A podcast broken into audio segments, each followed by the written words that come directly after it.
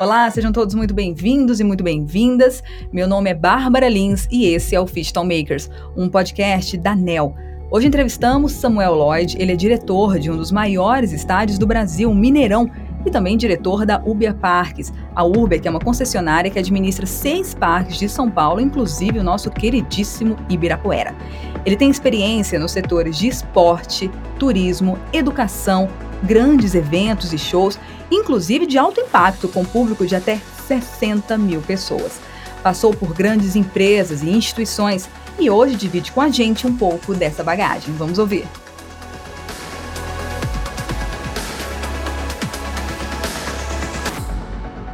Samuel, bem-vindo. Olá, um prazer estar aqui conversando contigo. Samuel, então é uma honra para mim estar com uma pessoa que dirige símbolos de duas grandes cidades. E nesse sentido, até com base no nosso podcast que fala sobre Fitton Makers, uh, sempre que a gente vai mudar, fazer uma mudança de comportamento, né, de uma coisa que já funcionava de um jeito e vai fazer essa transição, como quando a gente teve que usar, né, o físico com o digital para transformar, para passar narrativas, eu acho que você teve uma dificuldade e um desafio, não é nem dificuldade, um desafio muito interessante quando você pega dois lugares que são símbolos de duas grandes capitais e mostra que tem outras formas melhores e diferentes de fazer a gestão daquele espaço. Então, como são desafios semelhantes dessa mudança de mentalidade, eu queria começar perguntando para você como é que é isso, como é que é essa mudar esse processo de promover essa transformação e essa mudança de pensamento. Claro, eu tenho uma tagline que eu uso até no meu LinkedIn, que é: eu dirijo empresas que melhoram serviços públicos aos cidadãos, né? É, é nisso que eu acredito, né? É, longe de qualquer discussão em relação a empresas privadas fazendo papel do Estado, pelo contrário, eu acho que esse tipo de parceria reforça o papel do Estado na entrega de serviços públicos de alta qualidade e retorno para quem paga impostos, né? Então, quando você vai ao Mineirão, quando você vai ao Parque Ibirapuera ou qualquer outro espaço que seria bem gerido pela iniciativa privada, na verdade, você tem uma, um, um processo de política pública em que o cidadão recebe o serviço que ele merece e ele sabe exatamente para onde ele pode cobrar aquele serviço. Então, isso traz para nós a responsabilidade no dia a dia na gestão desses patrimônios.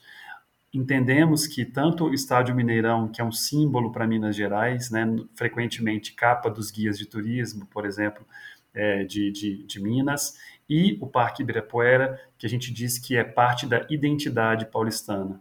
Nosso papel é resgatar o que tem de melhor na tradição desses espaços e unir com o que há de mais moderno e avançado para melhorar a experiência dos frequentadores. Maravilha. E Samuel, como é que é esse processo de, de traçar uma estratégia de comunicação para transmitir essa mensagem de vocês? Como é que foi isso? Quando a gente fala de símbolos nacionais, é impossível você traçar uma estratégia de comunicação sem conversar com essa audiência, conhecer profundamente essa audiência, entender quais são os hábitos, quais são os anseios, é, quais são as expectativas, né, de maneira geral. E a comunicação, ela tem que trazer um conteúdo de qualidade e não uma mensagem por si só. Ela tem que gerar essa conversa. E hoje a tecnologia permite que essa conversa aconteça em diversos espaços. Nosso grande desafio é que essa conversa do digital passe também para o mundo offline, para o mundo real. Né? E hoje a gente já consegue trazer alguns modelos bem disruptivos, capazes de fazer essa conversa acontecer fora do celular, mas também no espaço físico. Então, conta para a gente um pouquinho como é que são esses novos modelos disruptivos. Bom, a gente tem é, testado novas tecnologias e as pessoas que vão ao Parque Ibirapuera e futuramente, né, quando essa pandemia passar, voltarem também para o Estádio Mineirão, elas vão perceber que hoje, através de alguns totens digitais, você também consegue interagir. Né? Então, vou trazer para vocês um exemplo de que a gente está instalando no Parque Ibirapuera para quem gosta de fazer a sua corrida matinal. Né? Vai lá de manhã, faz o seu Cooper, faz a sua ginástica, a nossa tecnologia vai ser capaz de, por exemplo, mesmo que você não tenha um, um, relógio inteligente ou um celular inteligente na sua corrida, você seja capaz de, através de uma conexão entre as câmeras de segurança e os totens digitais, ser informado ao longo da sua corrida de que você está na sua volta mais rápida, ou, por exemplo, se você é um ciclista, que você está acima da velocidade, através dessa concatenação entre as informações dos dados é, inteligência artificial das câmeras e os totens digitais. Então, isso é uma forma de você, no mundo real, se conectar de uma forma dialógica né, e customizada para você, mesmo no espaço público e, e, e inteligente. Qual é a grande diferença? Respeito às identidades das pessoas. Só participa disso quem realmente quer. Se você quiser ficar lá na sua, você não quer ser incomodado, você não entra para essa plataforma, né? Você não permite que essa plataforma fale contigo dessa forma, respeitando então todas as legislações e o respeito às pessoas, a identidade e a paz dessas pessoas. Vocês têm tido uma preocupação que eu acho interessante, que é de fazer com que esses totens, por exemplo, eles dialoguem com o espaço, né? Não sejam conflitantes ou não chamem muita atenção. Como é que foi pensar esse, esse também de não, não interromper, às vezes, uma jornada legal de quem não quer se identificar com o totem? Sem dúvida. Primeiro, a gente trabalha muito com a mimética, né? A mimética é o que, que eu posso fazer para esconder esse totem no meio da natureza, para que ele passe a fazer parte disso. Isso vai desde a cor dos elementos, né, que a gente escolhe para para né, para o totem se inserir, até o espaçamento mesmo entre eles. A outra coisa é que tipo de conteúdo vai dentro desse painel digital, né?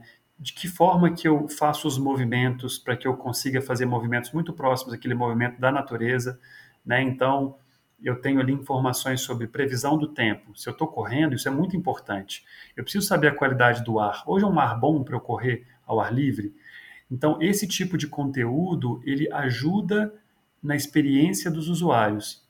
E, obviamente, a informação que vai das 5 da manhã às 9 da manhã, que é o público que vai correr no Parque Ibirapuera, vai se exercitar, é diferente da informação que vai na hora do almoço. Né? E a gente aproveitar esses, eh, essas esses tempos diferentes para comunicar os atributos diferentes do parque, sempre priorizando aquela maioria das pessoas que está ali e com essa possibilidade, inclusive, de customizar a comunicação por regiões. Ou seja, próximo ao restaurante, eu vou colocar uma informação regionalizada. Próximo a uma área que é uma área esportiva, eu coloco informação que cabe a esse público. Sensacional. E como é que está sendo feito agora que a gente está no momento que a gente vive, né, para manter esse diálogo em outras esferas, assim, em outras plataformas, seja rede social ou não sei. Como é que está sendo para vocês fazer essa, essa, conexão nesse momento que a gente está vivendo, esse diálogo, manter-se conectado com o público? É, sem dúvida. No, no caso do, do momento da pandemia que nós estamos vivendo, a grande fonte de informação das pessoas é através da internet. Então a gente tem alimentado os canais, no caso do Estádio Mineirão já é um canal bem consolidado, é, a gente tem Instagram, Twitter, Facebook, e no caso do Ibirapuera a gente tem é, investido nesses novos canais, porque a concessão é muito nova. Então a ideia é começar a criar esses canais de diálogo com as pessoas. Mas, por exemplo, quando você vai para o Parque Ibirapuera e as pessoas sempre falam que ficam um pouco perdidas, né? Hoje, através da parceria que a gente tem com a ANEL, as pessoas já têm acesso a um mapa digital. Esse mapa digital, ele mede a geolocalização das pessoas e traça a rota. Ah, eu quero chegar, eu estou no planetário e quero chegar na Oca. E aí você acessa esse mapa digital pelo aplicativo e você consegue se localizar. Muito melhor do que a gente encher o parque de placas de sinalização. A gente tem no nosso projeto também né, um, um, que a gente chama de projeto de wayfinding, que é essa sinalização geral, que também traz, no caso do Parque Ibirapuera, um, um, um item digital, porque o parque é dinâmico. Né? Então, hoje eu estou com essa via aqui aberta, amanhã eu tenho um evento nessa via. Então, você mudou. A O que era para a direita, ela passa a ser para a esquerda, porque você tem um outro caminho para chegar até ela.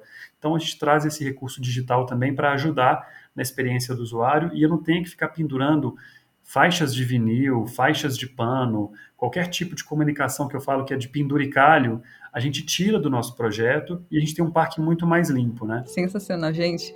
É muito, muito legal ver essas iniciativas assim e que pensam que as coisas são, que as coisas mudam.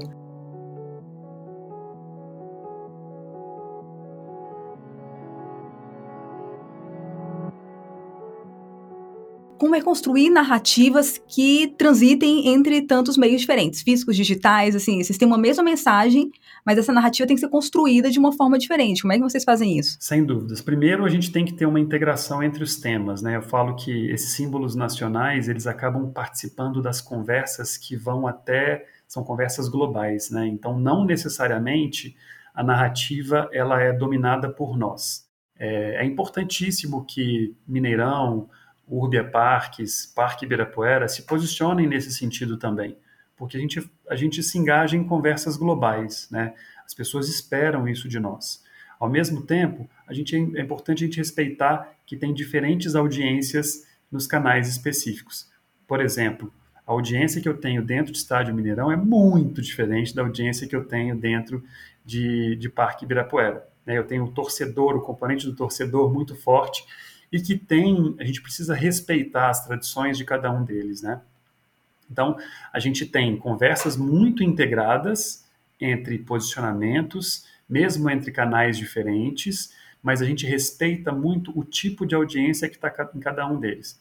Vou dar um exemplo para vocês. O Twitter, para nós, é um espaço onde a gente sabe que os jornalistas frequentemente querem saber aquela informação mais rápida, em tempo real. Ah, aquele portão X está fechado por um motivo tal, né? Então é uma informação que ela é muito mais dinâmica do que um post no Instagram, do que um post no Facebook, por exemplo. Então a gente entender exatamente quais são as diferenças dos, de usos e comportamentos que cada uma dessas ferramentas tem é muito importante para a gente conseguir conversar com essa sociedade. E a gente vai aprendendo ao longo do tempo. Né? Não tem planejamento nenhum que fique estanque. Ele é 100% do tempo mudado com o aprendizado do dia anterior. E como é que vocês identificam essa assim, tem jornada do cliente, mas a jornada do público de vocês, seja um torcedor no Mineirão, seja as pessoas que estão indo lá para o parque, para os parques agora, né, que vocês estão administrando tanto São Paulo quanto como vão começar os do Sul. Mas como é que funciona isso? Assim, vocês estão estão sempre coletando, tentando coletar informações delas, assim, ou em, em, forma digital, mas também estão presentes localmente lá para entender comportamentos. Como é que é essa busca por entender melhor a jornada do público de vocês? Sem dúvida. Inclusive porque há um público que não está nesses canais, né? E que são frequentadores tanto do Mineirão quanto do Parque Ibirapuera.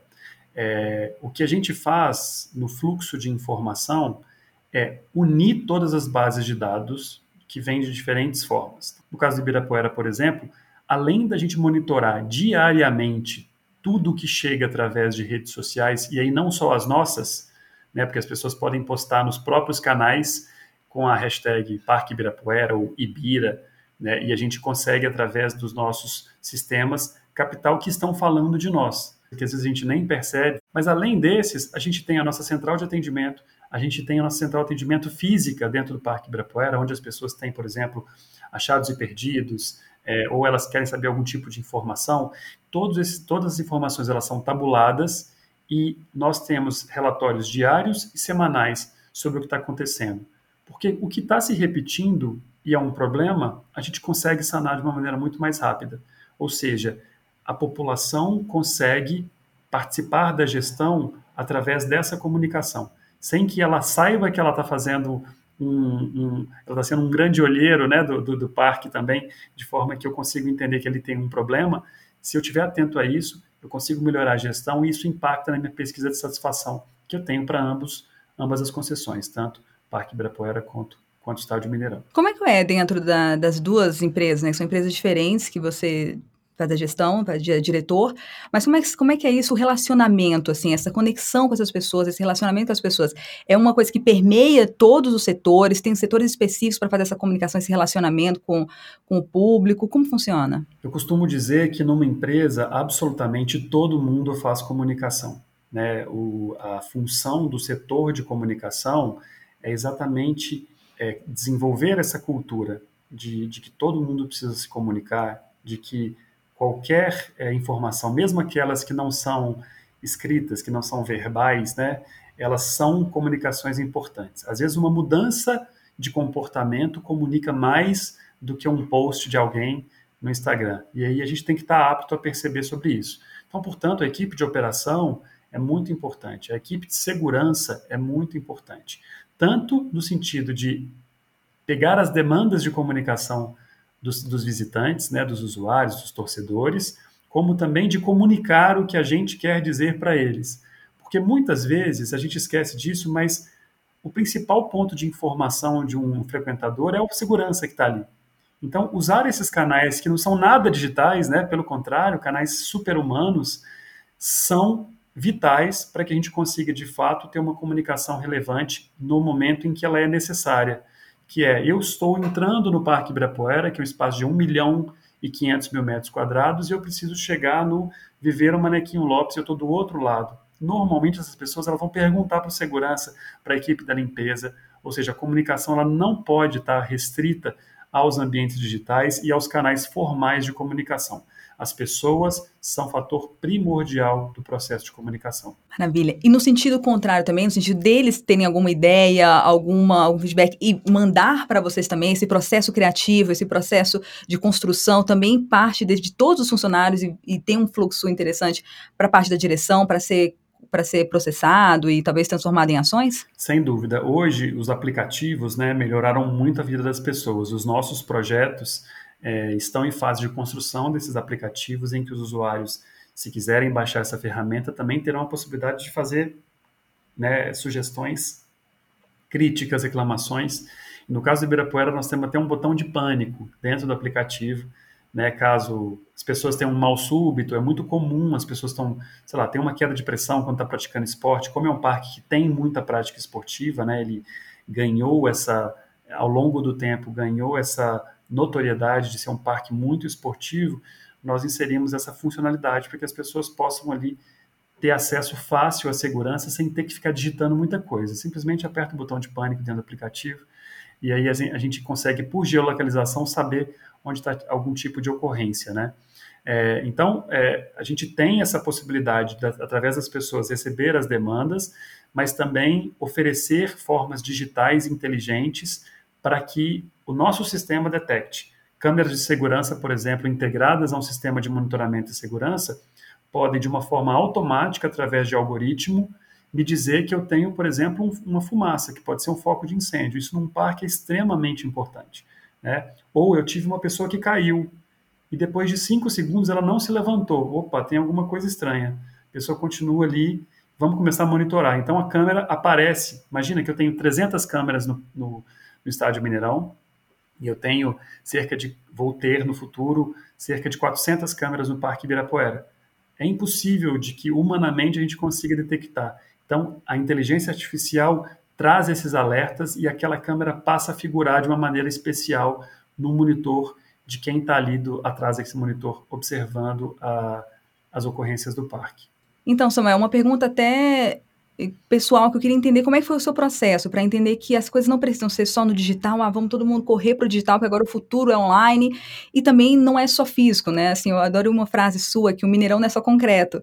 É, como é que foi assim para você? Como é que foi identificar? Como é que foi o seu processo para entender toda essa potencialidade que a gente pode ter de cada lugar, de cada produto, de cada serviço? Bom, a gente trabalha com equipes de alto desempenho, né, que estão atentas a essas questões que são muito sensíveis, né. Então, obviamente, não é um desenvolvimento puramente meu, né. O que eu estou transmitindo aqui para vocês, na verdade, representa mais de 200 pessoas que estão engajadas e que trazem essas ideias, e eu sou um mero porta-voz, né, desse processo todo. É, e eu não acredito que esse processo seja chegue a esse nível de sensibilidade sem ter muita diversidade no time, diversidade de opiniões, diversidade é, de, de, de, de, credos, de, raças, de origens, né? É, e, é, e, é, isso que faz é, esses, esses processos muito democráticos, né? Então, é, o, o aprendizado dentro das empresas ele se faz com muito diálogo das pessoas que estão trabalhando com a gente, né? E na minha formação especificamente, eu sou uma pessoa de comunicação, né? então eu venho de relações públicas, que é a minha formação original da graduação. Hoje eu faço um mestrado em sustentabilidade na Fundação Getúlio Vargas, né, que também traz uma visão de mundo muito importante. E na minha carreira profissional, trabalhei em espaços completamente diferentes. Então, trabalhei no Student Travel Bureau, na parte de desenvolvimento de educação internacional, que me deu uma visão de mundo, oportunidade de conhecer muitos países e culturas diferentes.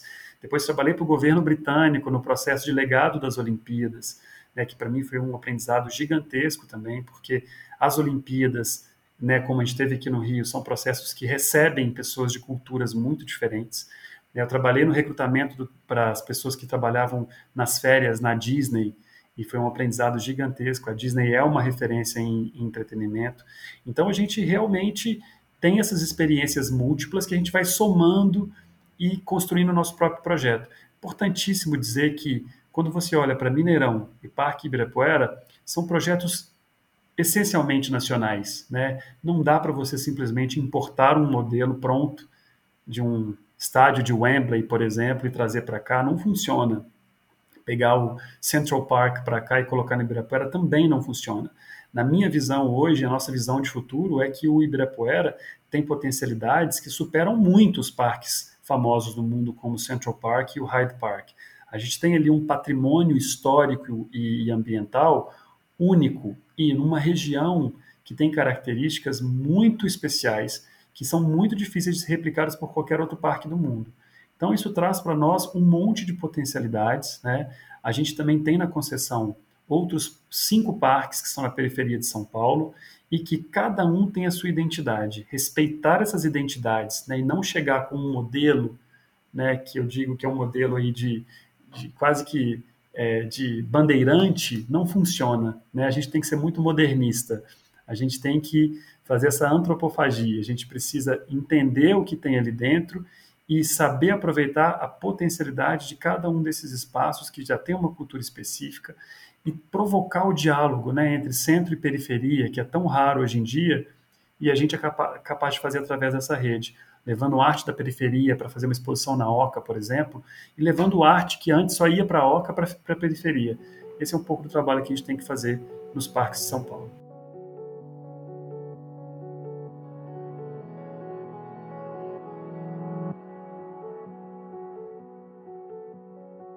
Para encerrar, Samuel, como é que você vê essa, o uso do Fisto assim, cada vez mais em empresas, e principalmente empresas que queiram se conectar com pessoas e promover a conexão entre, entre pessoas? Assim, como é que você vê o uso tanto do, do físico como digital para o futuro para empresas que queiram fazer essa conexão com pessoas? Bom, o Digital ele precisa atender às demandas das pessoas. Né? É, às vezes a gente quer priorizar a tecnologia e não as pessoas. Eu quero mostrar que eu tenho um recurso que as pessoas não precisam. A, a direção é diametralmente oposta.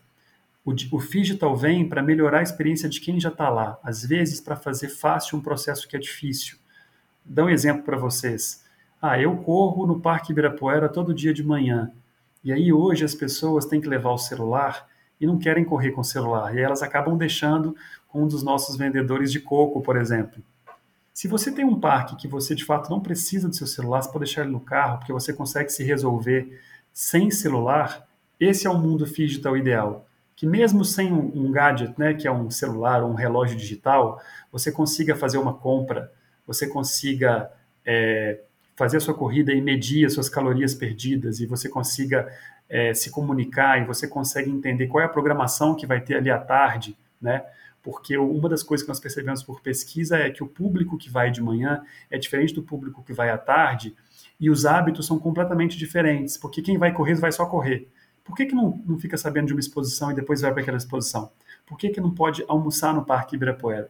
Então, completar essas experiências e provocar principalmente o encontro de pessoas diferentes, o digital pode trazer né, provocando essas experiências diferentes, provocando que as pessoas conversem entre elas e que a gente consiga fazer de fato uma sociedade mais democrática.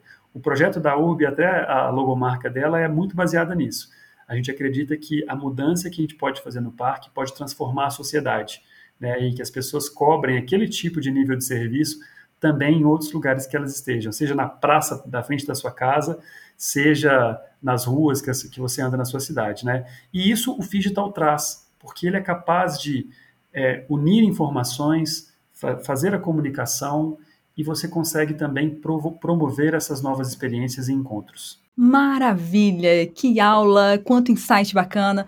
Samuel, muito obrigada. Uma última pergunta. Quem quiser saber mais, acompanhar mais seu trabalho, vai onde? No LinkedIn, no e-mail? Qual a melhor forma de acompanhar o que você tem feito, tanto pelo Mineirão quanto pelo Uber Parks? Poxa, bacana. Bom, para me acompanhar é, Parque Ibirapuera e Uber Parks, arroba Ibirapuera Oficial, tudo junto, no Instagram e no Twitter e no Facebook, a gente unificou todos os, os logins.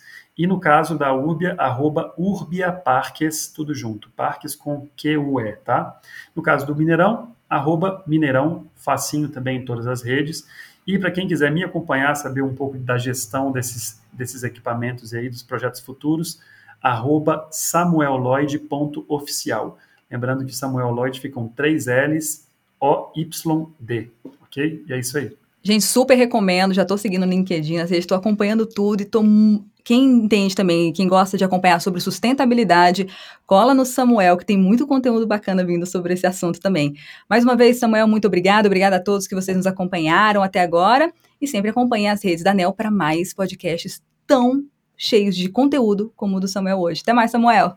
Muito obrigado. Até mais, gente. Bem, se você quiser saber mais sobre a NEL, que é referência no segmento de mídia out of home, é só acessar o site www.neoh.com.br. Até mais!